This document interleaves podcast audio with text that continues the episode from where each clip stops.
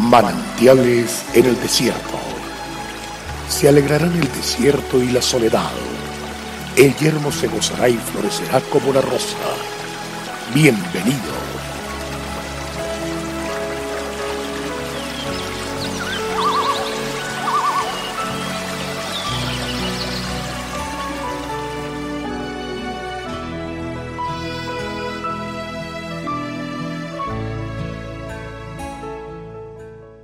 Salió entonces del campamento de los filisteos un paladín, el cual se llamaba Goliat, de Gat, y tenía de altura seis codos y un palmo.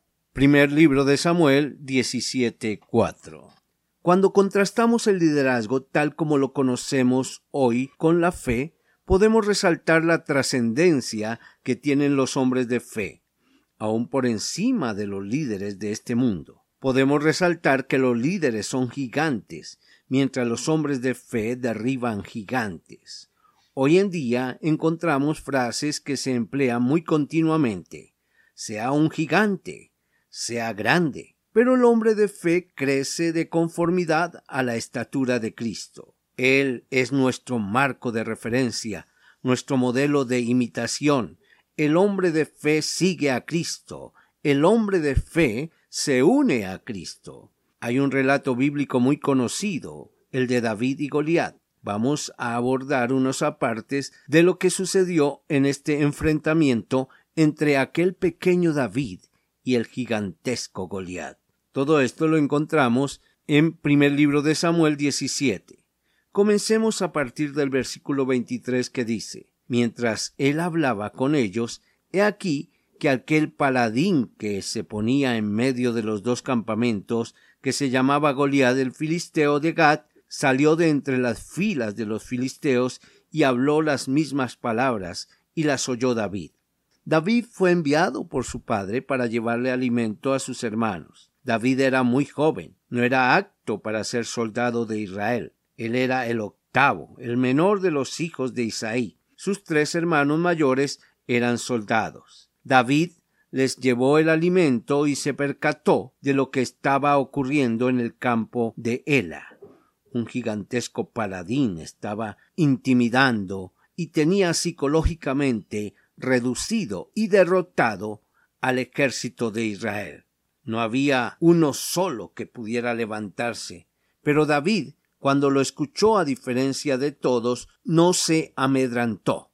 Por el contrario, lo observó y analizó detalladamente, y no lo detuvo ser de menor estatura y no tener las condiciones convencionales de un soldado para enfrentarlo. David no decidió ser un gigante para enfrentar a otro gigante. David decidió derribar gigantes. ¡Qué grato! Amado Señor, quiero que mi fe cada día crezca conforme a tu medida y a tu estatura. Señor Jesucristo, mi anhelo no es conseguir ser grande para enfrentar las grandes dificultades o alcanzar los grandes desafíos y las grandes metas. Hoy entiendo que no quiero ser gigante, quiero ser como tú. Señor, eres mi referencia, mi modelo de imitación. Quiero seguirte y servirte, uniéndome a ti, contar siempre contigo de mi lado, es la única manera de enfrentar y derribar gigantes. Avancemos, vamos de gloria en gloria. Dios es fiel.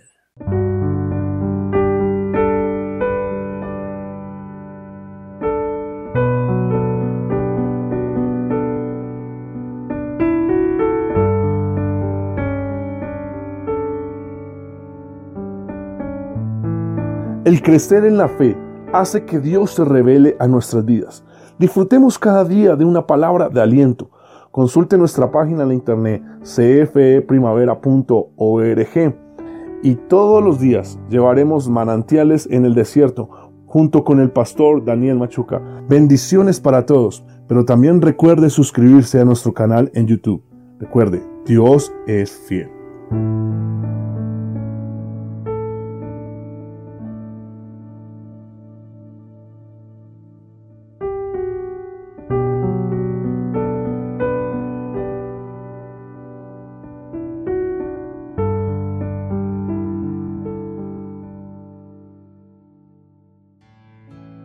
Hasta aquí, manantiales en el desierto. Será muy grato estar con ustedes mañana en una nueva entrega de Manantiales en el desierto.